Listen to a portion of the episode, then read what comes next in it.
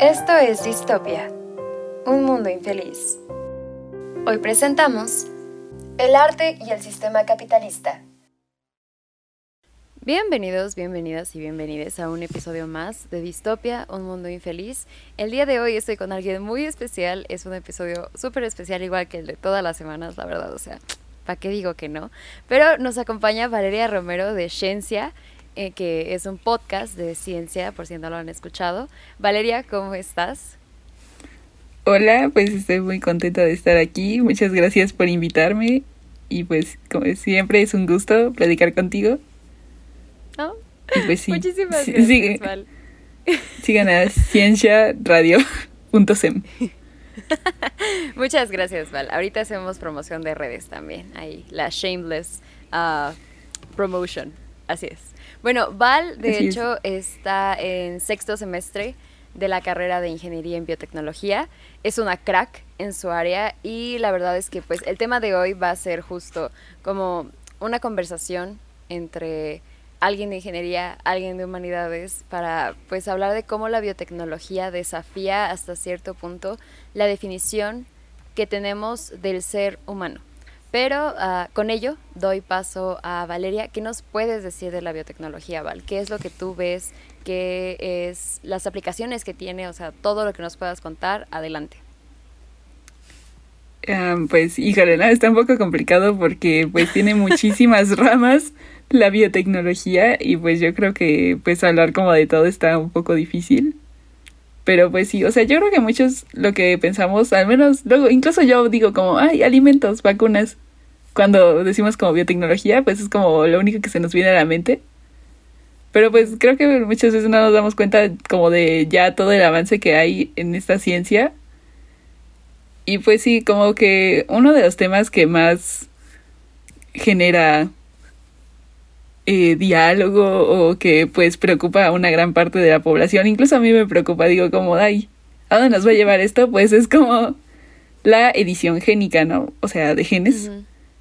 Y bueno, supongo que todo esto hay que empezar como partiendo de que pues eh, nuestras células tienen ADN y el ADN pues es como lo que contiene toda nuestra información, ¿no? Eh, pues estamos hechos de... Bueno, estamos hechos gracias a que... de polvo de estrellas, literalmente. bueno, casi casi, ¿no? Todavía no sabemos exactamente cómo pasamos de polvo de estrellas a pues nosotros, pero pues sí, o sea, el, el ADN es nuestra información genética y pues son literalmente pequeñas, bueno, cadenas muy largas de pequeñas moléculas que pues son como instrucciones que les dicen a nuestras células qué hacer, cómo juntarse, eh, pues cómo sintetizar todas las proteínas que ocupamos en nuestro metabolismo. Y pues sí, no, es básicamente lo que somos. Y pues con esto...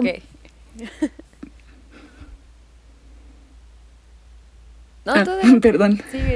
No, no te preocupes, es que la señal de internet nunca ayuda. Tú adelante. Ah, perdón, perdón.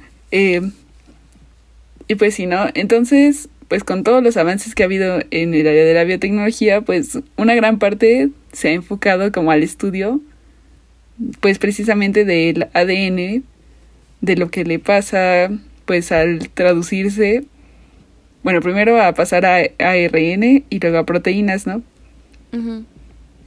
Y pues sí, o sea, una gran parte de la investigación en los últimos años pues se ha dedicado a estudiar la edición precisamente del ADN, que pues se refiere a hacer modificaciones precisas en ciertas partes del ADN. Pero pues eh, pues así como suena, pues yo creo que suena muy guau, ¿no? Como de, bueno, porque yo puedo manipular, eh, pues como fui hecho, ¿no? Eh, pues, y pues una de las técnicas para esto que ha surgido en los últimos años, pues está del CRISPR, que probablemente la hayan escuchado en alguna noticia. Incluso estuvo muy sonada esta noticia de un científico en China que pues dijo que había modificado a dos bebés para que fueran inmunes al VIH, ¿no? Ajá, ah, es cierto, sí. Que de hecho tocaron en, en su podcast, ¿no? Ah, sí, justo. Sí, o sea que pues hasta se fue un juicio muy grande y pues no sé cuánto le cobraron de multa. Y pues no se sabe muy bien lo que pasó con las gemelas, porque aparte eran gemelas. Y pues sí, o sea, fue un caso muy sonado. Y pues, no sé, pues creo que a todos nos preocupa como de, bueno, o sea, es para un beneficio de que pues ya nazca gente sin VIH, pero pues, o sea, de que haya salido así casi de la nada, pues fue como un shock para todos y todas. Claro. La verdad es que, este, de hecho, escucho por ahí, las malas lenguas me dijeron que, que esta semana en Ciencia van a hablar de la robótica aplicada en la salud. Y la verdad es que quería enfocar un poco este episodio al respecto de cómo, cómo la definición de cyborg eh, puede retar a cómo nos percibimos nosotros como humanos. Pero está súper, súper interesante también la modificación genética, que, que es un, algo que está siendo eh, investigado, de hecho. platicaban eh, en alguna ocasión ustedes también que pues las implicaciones éticas que tiene eso son importantes, ¿no? Porque podemos caer también en la eugenesia, que ya lo veíamos con Hitler, o sea, que, es algo como el mejoramiento artificial de la raza humana, es algo que venimos platicando desde hace mucho tiempo. Y, y de hecho, también platicaban en aquel episodio del que tocaban este, este caso de, de este científico chino que se aventó a editar el genoma de, de estas dos gemelas, eh, platicaban como de las de la, de la relación que existía entre este caso, la eugenesia, y el libro de Aldous Huxley, de Un Mundo Feliz, que de hecho da título también a nuestro podcast de distopia, nada más que acá es Un Mundo Infeliz. ¿ah? ¿Ah? Todo está ah. conectado. Pero bueno. Excelente. Eh, ¿A poco no? Pero bueno, este. no, me no me sabía ese lore. ¿No? Ah, mira, sí, esto es pues parte del lore de distopia. Nosotros somos distopia, un mundo infeliz, porque pues un mundo feliz de Aldous Huxley. Oh. Pero bueno, ahora yo te voy a platicar un poco de lo que es el humanismo y por qué se dice, por ejemplo, que en esta época ya no somos humanos. El humanismo, si nos acordamos de nuestras clases de historia, empieza a agarrar tracción desde la época del Renacimiento con el movimiento de la Ilustración porque eh, surge como respuesta a, la idea teocentrista que se había estado manejando hasta entonces, ¿no? O sea, hasta el punto de, hasta antes del Renacimiento y la Edad Media, o sea, no, no antes de la Edad Media, no fue en la Edad Media donde más prevaleció esta idea, la idea teocentrista, se decía que básicamente pues el humano no era nada, todo se lo debíamos a Dios. Dios era todo, por eso teocentrista porque pues Dios era el centro de, del universo, ¿no? Sin embargo, cuando, bueno, bueno, esto por supuesto lleva a la, a la represión, a la humillación de, del ser humano, digamos, y cuando llega el movimiento renacentista que busca romper con todos los paradigmas que ya existían eh, desde antes, pues es justo ahora lo contrario. Lo que dice el humanismo es que no, que Dios no es el centro de las cosas, que es el humano más bien el que es el centro de las cosas, básicamente, ¿no? Y pues muchos, obviamente, eh, en su momento, eh, particularmente la, la, iglesia, le teme a esta, a esta nueva ideología porque empiezan a equipararse los humanos em, a Dios, finalmente, ¿no?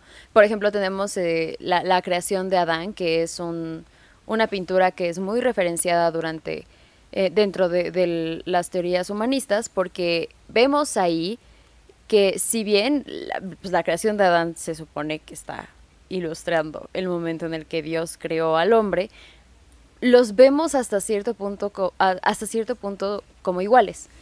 Entonces, este, pues también ah, algo que, valora mucho el humanismo es, es la razón, la, la independencia del, del humano eh, que es, dice el humanismo, que el humano es autónomo por naturaleza, eh, que es únicamente motivado por la razón. ¿Qué digo? No. Pero bueno, eso decía el humanismo, ¿no? Y que por ser un, vivo, un ser vivo excepcional, por la inherencia de que pues poseemos razón, somos superiores al resto de las criaturas y es por eso que pues, se dice que según eh, todo e, es, es, como somos creadores de nuestro propio destino, se nos pone en contra de Dios, eh, somos eh, seres conscientes, somos seres autónomos, bla, bla, bla, bla.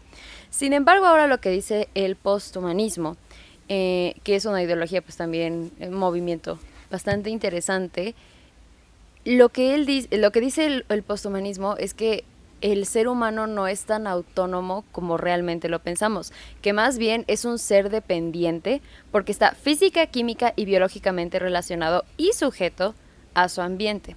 Entonces, una de las preguntas que postula justo pues algunos filósofos es si en algún punto realmente fuimos humanos. ¿No? Porque desde que empezamos a evolucionar siempre hemos, nos hemos asistido de nuestro ambiente para sobrevivir, nos hemos asistido de, de las herramientas que creamos que finalmente salen del ambiente en épocas más modernas, por supuesto, postmodernas en realidad, pues nos asistimos de, de, la explotación de la naturaleza para poder sobrevivir como sociedad. Y pues ahora las implicaciones tecnológicas que, que la biotecnología, la biomedicina confieren, eh, pues también em, representan ahora pues otras implicaciones de, que estamos utilizando para modificarnos a nosotros mismos, no, no yendo tan lejos como la modificación genética, que por supuesto es algo súper posthumano, sino también, o sea, desde el uso de los lentes, el uso de un bastón, o sea, todo este equipo que utilizamos para asistir en nuestro día a día, esto ya no nos, nos deja de, de, volver humanos, ¿no? Entonces, este, por ejemplo, está esta definición del cyborg, que es justamente un, un concepto posthumanista, dado que el cyborg se, eh, eh, no es completamente humano, que es humano y máquina. Entonces, este, de hecho, corrígeme si me equivoco, pero creo que el primer cyborg, según declarado, fue un hombre argentino al que se le realizó un implante eh, en, bueno, no, no estoy muy segura de cómo hay los tecnicismos científicos, pero me parece que era para que pudiera, creo que tenía una discapacidad visual, no sé si era dal, perdón, si era daltónico o si era ciego, pero gracias al implante que se le realizó, tecnológico, y que ahora lo tiene de por vida, este, él ahora puede ver mejor, no sé si has escuchado de él. Sí, bueno, o sea, me ayudé un poco de Google ahorita, ¿verdad? Pero eh, su nombre es, Neil Harbison. Y pues sí, o sea, dice que es como el primer cyborg, ¿no? Y le ponen transhumano. Ándale, que bueno, la verdad, no, no, entiendo muy bien la diferencia entre transhumano y posthumano. Me perdonan. Pero, no te pues o sea, que tiene como una antenita y que le dicen iBorg, pues porque como de los ojos. Y pues sí, ¿no? Que ahora puede percibir, percibir perdón, eh, colores que pues no percibimos nosotros. Bueno, que tenemos como una vista normal, supongo. Damn, ve nada más. De hecho, me corrijo, no es argentino, es británico que reside en Barcelona. Oh, súper cerca yo con mi geografía. Pero sí, este, o sea, no, no voy a tocar tanto el transhumanismo porque eso es otra cosa bien aparte. Pero sí, son este como, eh, ¿cómo decirlo? Conceptos o ideas que generalmente no habríamos visto tocadas fuera de la ciencia ficción. Y que se me hace esta pregunta, de nuevo, vuelvo mucho a ella, que si realmente en algún punto desde un punto de vista filosófico, eh, fuimos humanos debido a que se supone que pues no somos independientes, creadores de nuestro propio destino, que no sé qué más. Se me hace muy interesante porque, o sea, siempre, siempre hemos dependido de, de, de la ciencia, eh, en realidad, de, de muchísimas cosas, o sea, ah, no sé, y ahora como con la eh, terapia genética, también, o sea, ¿qué, qué tanto o sea, sí, sí es una idea humanista porque realmente pues ahora te estás tú controlando a ti mismo, tú eres el creador de tu propio destino, digamos, pero no sé, ¿en qué momento dejas de ser humano, ¿no? Este, este chico Neil, Neil Harbison, que ahora trae una antenita, puede ser considerado humano. O sea, cualquiera puede decir, pues sí, ¿no? Es, nació humano, es parte de la raza humana, tiene derechos humanos, es un humano. Pero desde un punto de vista ético, filosófico y demás, es, es una pregunta muy interesante. Una disculpa si te estoy mareando con mis No, no, no, para nada. no, o sea, sí. me marea un poquito, pero pues todo me marea, la verdad, ¿no? Hasta la ciencia me marea.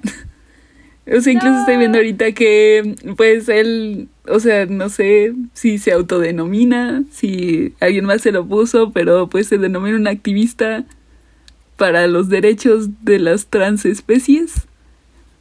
Wow. Eh, y pues sí, ¿no?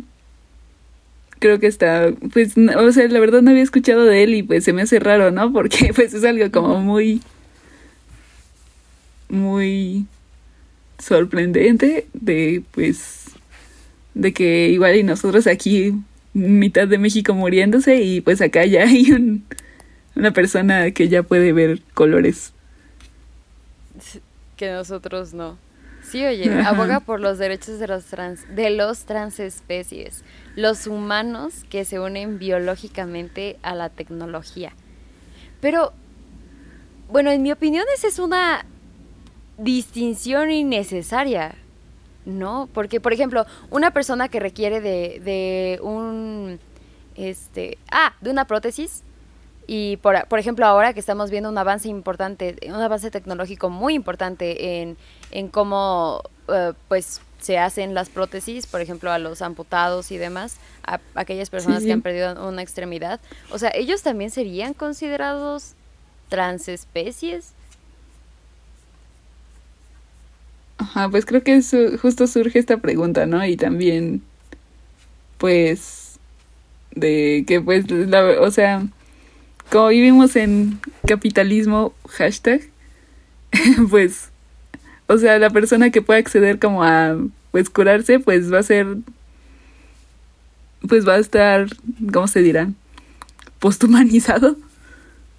Posthumanizado. Y pues, y pues la persona que no puede acceder a esto, pues no, e incluso pues el mundo, no sé, el sistema los ve como una subclase de humano porque pues estamos de acuerdo que todas las personas que no tienen como un buen nivel socioeconómico y que padecen de alguna discapacidad, pues sí, ¿no? Se ven como marginados. Claro. Claro, estoy completamente de acuerdo, porque también empieza, que también pasa en un mundo feliz de Aldous Huxley. Este, no todo está al alcance de todos. O sea, la segregación social comienza a ser muchísimo más marcada. Ya están los, este, los estratos definitivamente separados unos de los otros eh, en, obviamente, este libro, que es muy bueno, que deberían leer. Eh, y por ejemplo, eh, platicábamos para Ciencia, escúchenos de nuevo, por favor, somos muy cool platicando para ciencia. Confirmo. estábamos platicando en ciencia que estábamos platicando de hecho de, del padecimiento conocido como células falciformes. Que para, a muy grandes rasgos, para aquellos que no tengan contexto, yo les doy contexto, eh, la hemoglobina, que es pues la célula sanguínea encargada de, de llevar el oxígeno a todo rincón de nuestro cuerpo, generalmente está, tiene una forma como de disquito que pues está diseñada, bueno, no diseñada, que ese es otro, ese es otro asunto completamente separado, pero bueno, eso está, eh, tiene un buen diseño, muy, aerodinámico, muy ergonómico para poder pasar a través de nuestros vasos sanguíneos y viajar, bueno, pues para viajar a través del torrente sanguíneo, ¿no?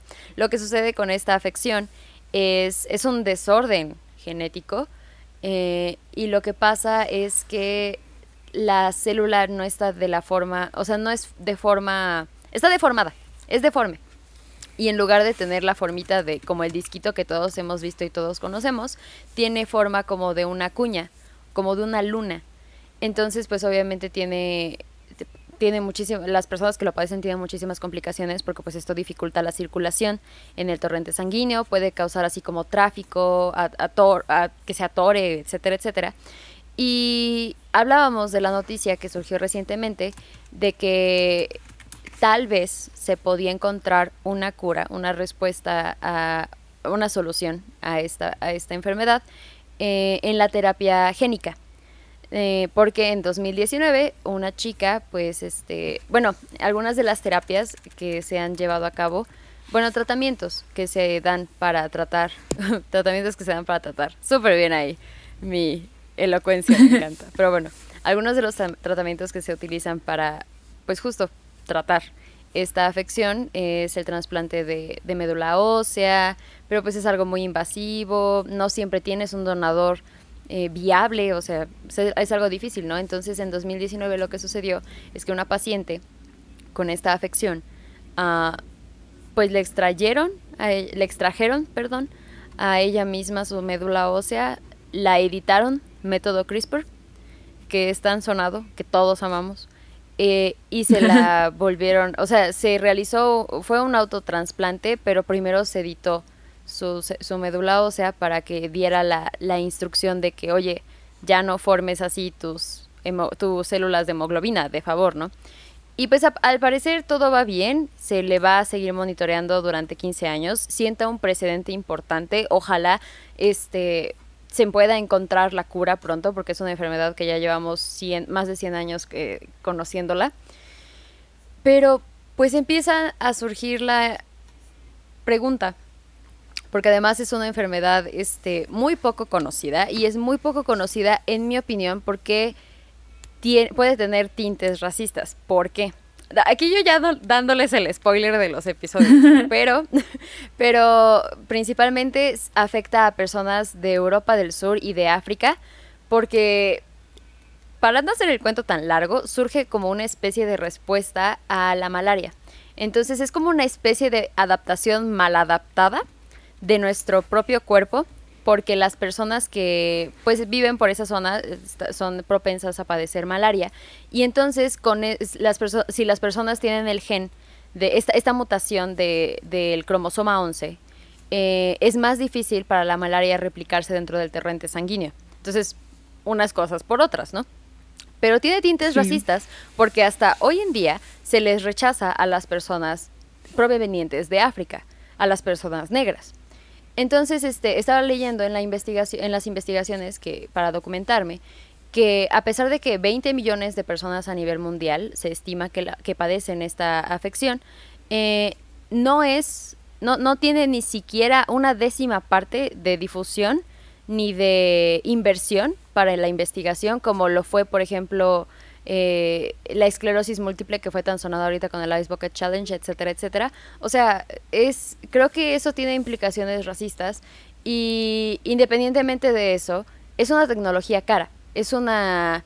Eh, la terapia que recibió esta chica, que afortunadamente hasta ahora parece que le está yendo bien con ella, no es un procedimiento barato y no es un procedimiento accesible para todos. Entonces, como bien dices, eh, pues empiezas a ver, vamos a empezar a ver pues también como la, la separación, digamos, de, de lo, humano.